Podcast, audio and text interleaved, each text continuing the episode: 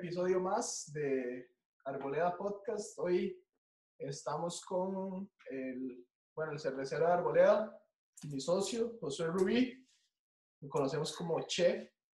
Eh, era un tema que queríamos hablar hace rato y básicamente eh, vamos a hablar de unas de las cervezas que es más importante para nosotros, ¿verdad? Que es Caoba es una, es una Dark IPA o también puede ser un tipo Black IPA.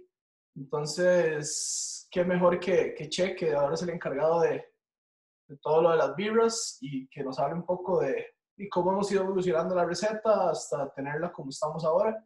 Igual es una receta que está en constante evolución, siempre estamos tratando de buscar la, la mejor manera, ¿verdad? De, de mejorarla y, tenerla como tanto la, la hemos querido, ¿verdad? Porque sí ha sido un proceso de, es como de nuestras primeras birras y siempre la hemos estado cambiando y tratando de, de llegar al punto en que queríamos. Entonces, presentes un toque ahí, Josué, para que lo conozca y claro, nota por estar. Eh, bueno, y mucho gusto a todos eh, los que me conocen, Josué Rubi, para servirles y y sí, bueno, primero agradecerles a, a, todos los que oyen el podcast de Arboleda. Este, buenísima nota ahí por el apoyo y, y es una motivación ahí que, que, nos apoyen en este nuevo proyecto también.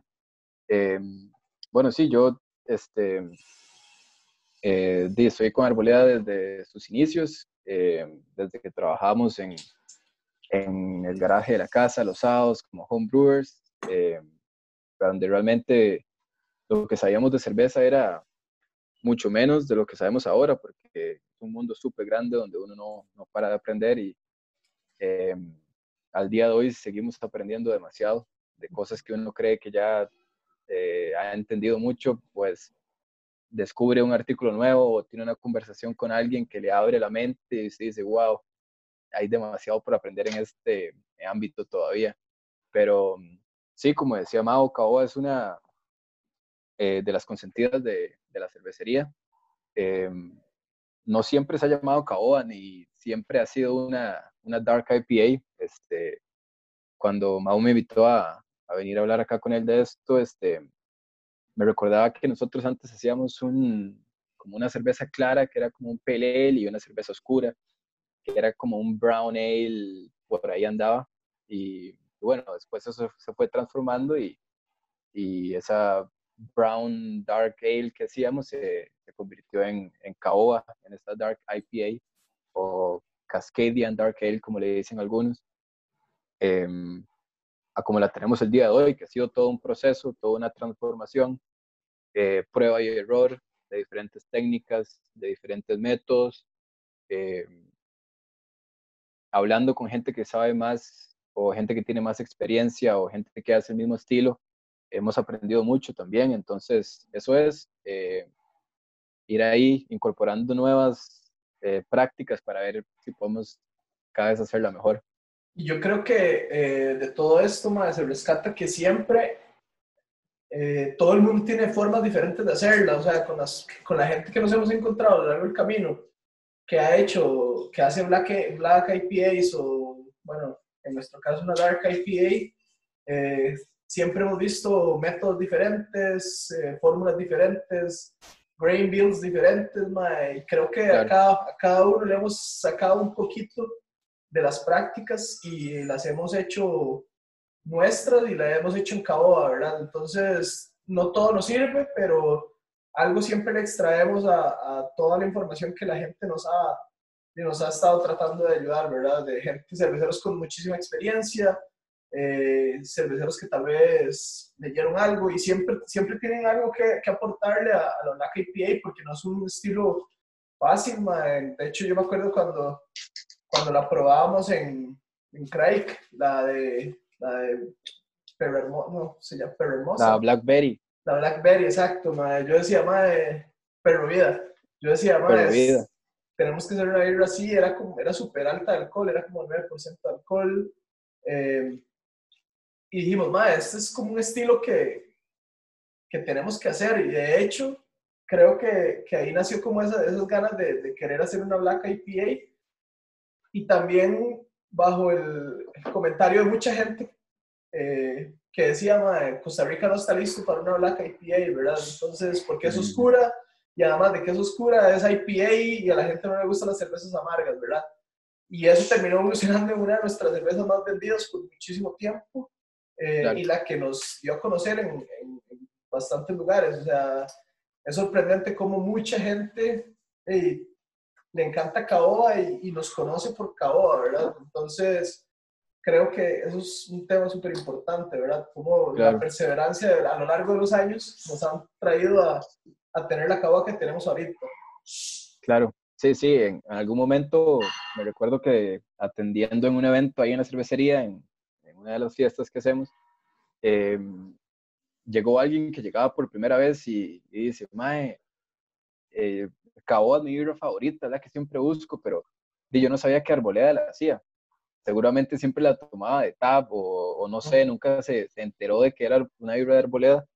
Y el Mae dice, Mae, qué increíble, es, siempre he buscado caoba, caoba por todo lado y, y, entonces quería como mencionar ese factor social que tiene caoba, que yo creo que la gente que le gusta realmente la ama y, y siempre la busca donde sea que vaya. Y, y hay gente que también me dice, madre, fui a tal lugar y pedí caoba y no hay. Yo, madre, ¿cómo puede ser que no hay caoba? Pero sí, entonces eso eh, también es súper tuanis que la gente le guste tanto. Eh, caoba siempre ha sido una vibra que, que es de las consentidas, pero también demanda muchísima atención eh, y mucho trabajo, tanto en, en el diseño, en el día de la cocinada. O sea, es un mash eh, pesado, eh, demandante, hay que estar concentrado, es súper entretenido.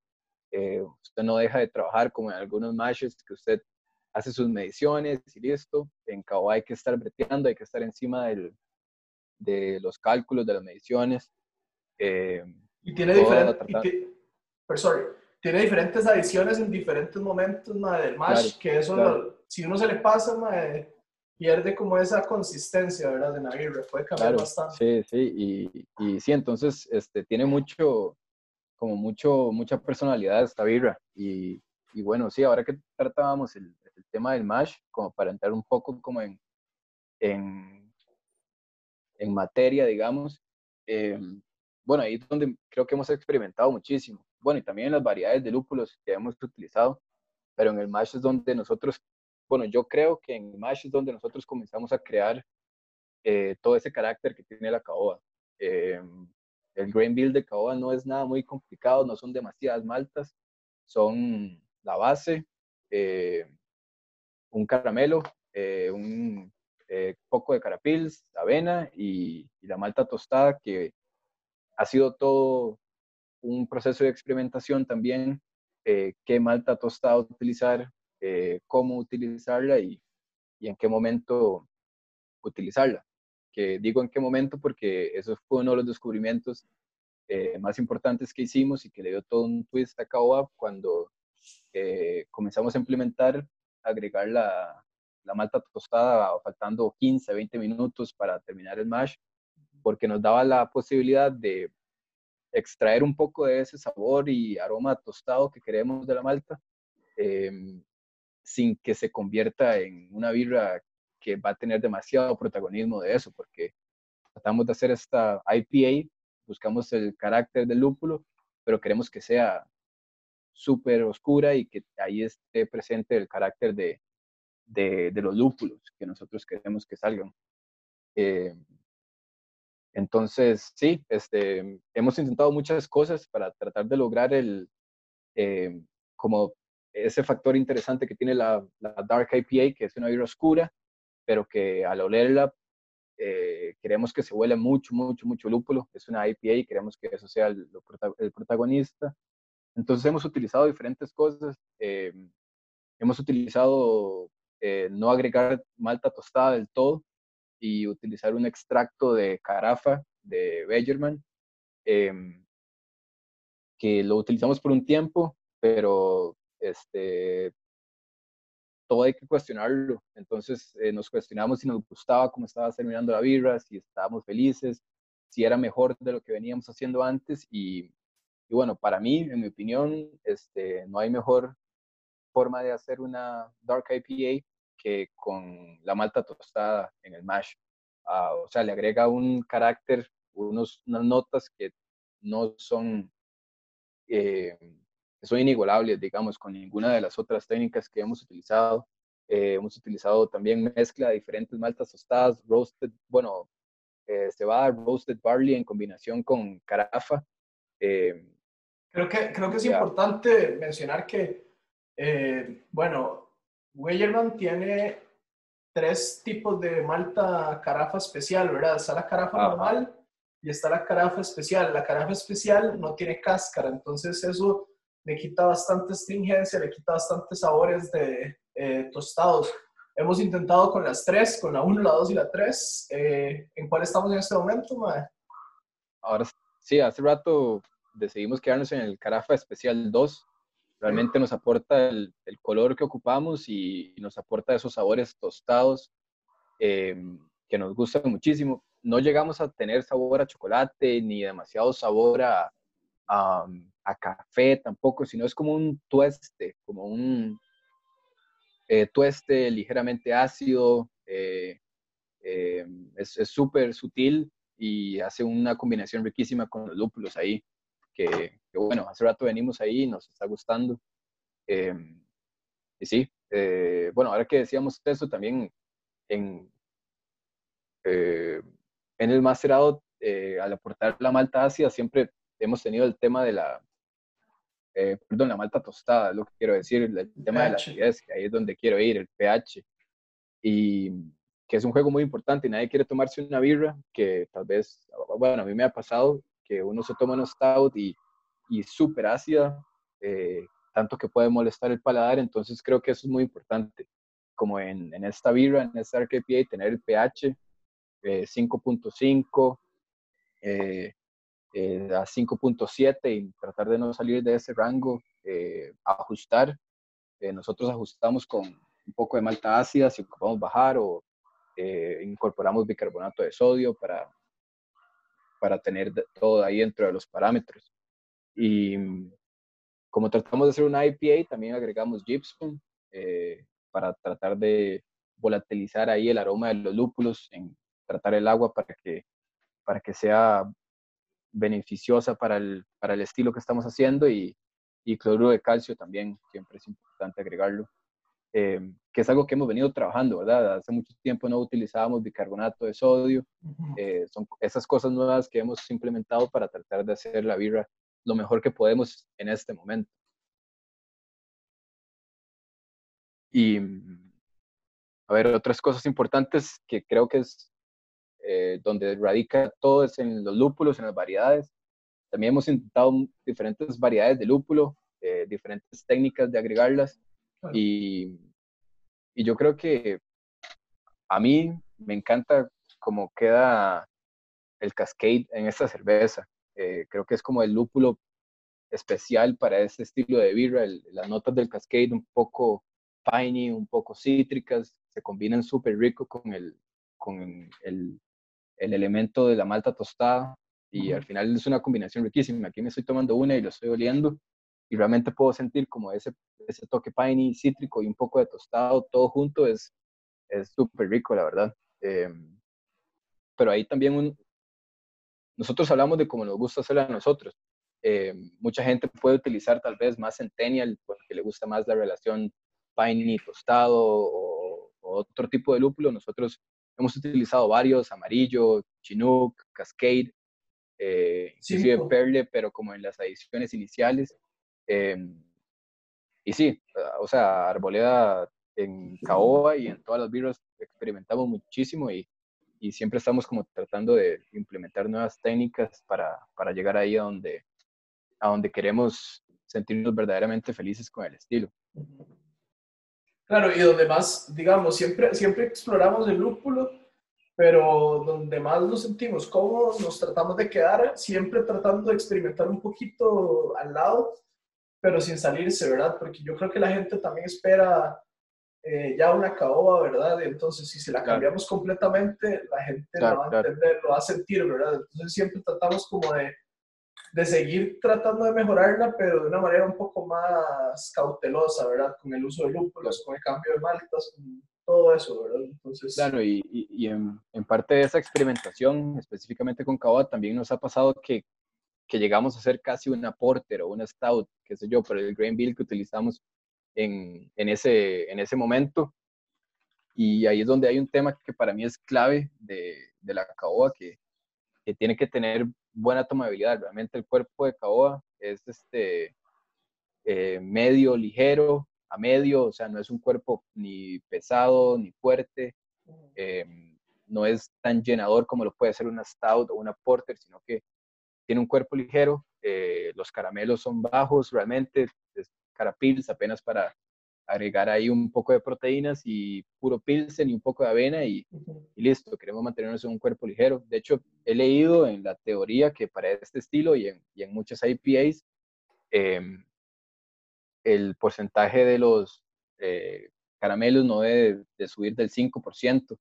Quedarse ahí es como la medida segura porque ya después de eso puede venir a afectar el, el carácter del lúpulo y, puede enredarse un poco ahí el estilo que uno quiere hacer. Y de hecho, de hecho creo que es para, bueno, con Caoa que el, el, a veces confunde un poco por el uso de, del color que tiene, ¿verdad? Entonces, la cerveza es una cerveza como, es casi como una IPA regular, no, casi que no usamos los caramelos para nada, simplemente se le agregan los, los granos tostados, la carafa especial, para darle ese color y darle esa sensación. Además que se le agrega al final del mash para que no le aporte tanta astringencia y no le aporte tantos sabores de, de cerveza stout. Entonces, creo que ahí está como lo, lo Tuanis de Caoba, que es una cerveza súper tomable.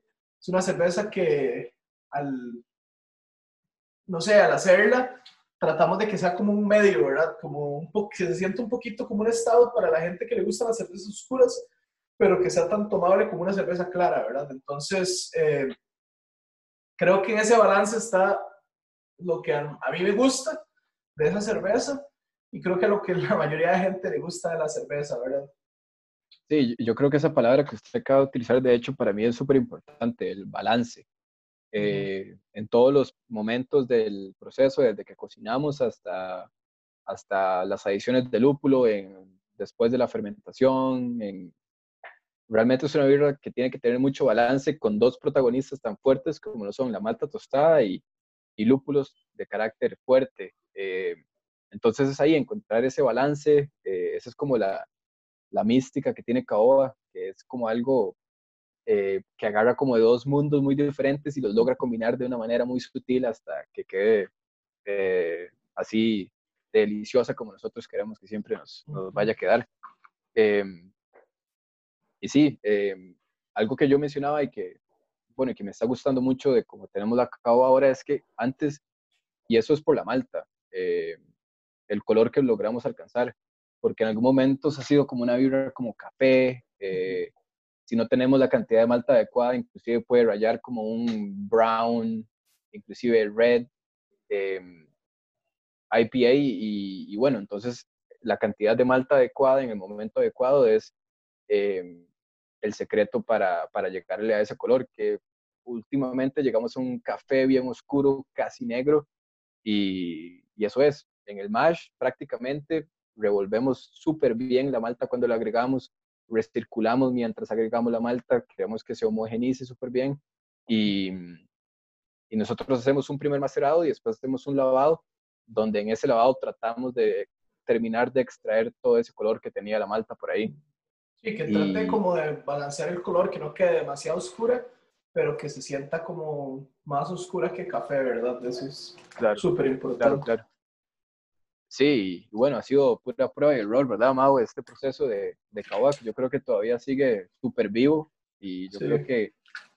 Sí, ha sido casi, han sido cinco años de estarle dando a y viendo ver cómo mejoramos. Hemos tenido Caobas que definitivamente decimos, no, por aquí no es el camino. Y también hemos tenido cabodas súper, súper buenas que también hemos decidido decir, bueno, esto sería bueno para otra birra, pero para esta birra no la queremos así, entonces sigamos el camino, ¿verdad? Entonces siempre hemos tenido como, como, como ese, ese, esa exploración por esa birra, yo creo. Y, es, como la, es como la única birra en la que hemos estado explorando siempre diferentes alternativas y diferentes formas. Yo creo que es cuando logremos tener una caoba al 100%, vamos a estar, no sé, viejitos, ¿no? Así, siempre, es, siempre es buscar cómo, cómo mejorarla y cómo hacer lo que tenemos en mente, ¿verdad? Claro, yo creo que ahí es donde entra mucho, por ejemplo, yo siempre que hablo de cerveza con alguien que respeto mucho o que admiro, eh, siempre le pregunto, siempre le cuento lo que estoy haciendo. Y, bueno, a mí me pasaba que hace varios años, eh, trabajando en Bill, de hecho, para, no sé, no recuerdo cuál evento era el que, el que estaba sucediendo acá en Costa Rica, vino eh, Noel Sánchez de Buenas Pintas y, recuerdo que hablaba con él de, de Caoba y en ese momento fue cuando él me dijo, eh, investigue más de, de, un Cascadian Dark Ale y en ese momento yo no conocía el término, para mí fue completamente nuevo.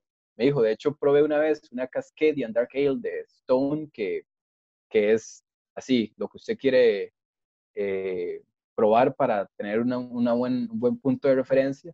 Y entonces ahí, en esas conversaciones, es donde usted ganó demasiada información y, y desde ese punto, eh, no sé, usted abre nuevas, nuevas perspectivas, nuevos panoramas. Entonces, siempre que hablo con Noel, siempre hablo de Caoa y siempre hablamos de, de, cosas nuevas. Ahí me, me, acabo de recordar de esa anécdota, que para mí es una forma de aprender muchísimo. Siempre que hablo de alguien con, siempre que hablo de cerveza con alguien, de algún tema específico o de, eh, de algo que no tengo muy claro y quiero comenzar a aprender, pues acercarse a alguien que, que sabe más que uno es una forma súper que beneficiosa, tuanis, entretenida. yo creo que estar abierto a, a, lo que dicen las demás personas, creo que es super, sumamente importante también para uno, y obviamente seguir creciendo. Y además, también, eh, paralelo a eso, también uno saber lo que quiere, ¿verdad? Y saber que, que tal vez la cerveza no está lista al 100%, entonces siempre tener esas ganas de, de seguirla mejorando y de seguir haciendo una mejor birra. Entonces creo que eso es ha sido fundamental en esa vibra. Em, y no, básicamente ya, ya se nos está acabando el tiempo, entonces... Bueno, yo, yo quería cerremos, cerremos con conclusiones.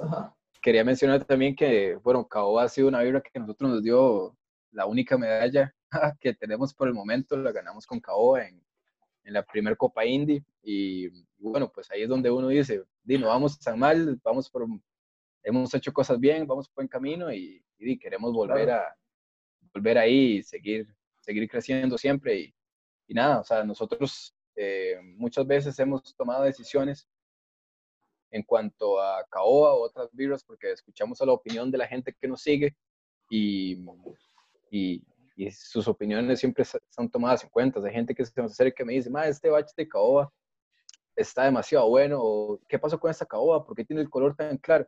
Entonces, todo eso es súper importante y es súper bien recibido. Eh, sabemos lo que queremos, pero a veces en ese proceso de experimentación, a veces eh, hay cambios que son más graves de lo que uno eh, tenía planeado y sigue siendo caoba, pero para uno hay mucha diferencia entre un lote y otro porque uno la tiene como muy medida. Pero, pero nada, ahí vamos todos buscando la, la caoba ideal y seguiremos ahí. Exactamente. Esto yo creo que es un proceso y uno como, ya llevamos como unos siete años haciendo birra, madre, tal vez.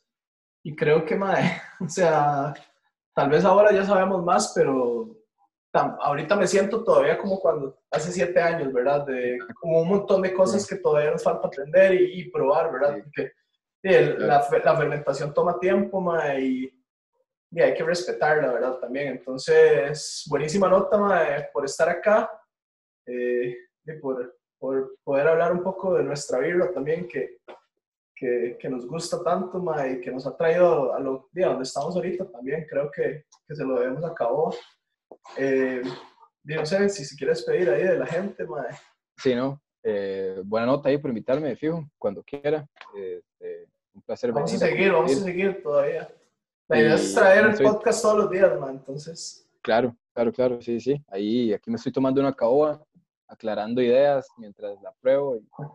Y, y, sí, este, nada, provecho, eh, quédense en casa todavía y, y vienen, vienen, vienen nuevas, también, entonces... sí, ya estamos trabajando en eso de fijo. Este, vamos a darle durísimo. Claro, pronto tenemos noticias entonces. Buenas noches.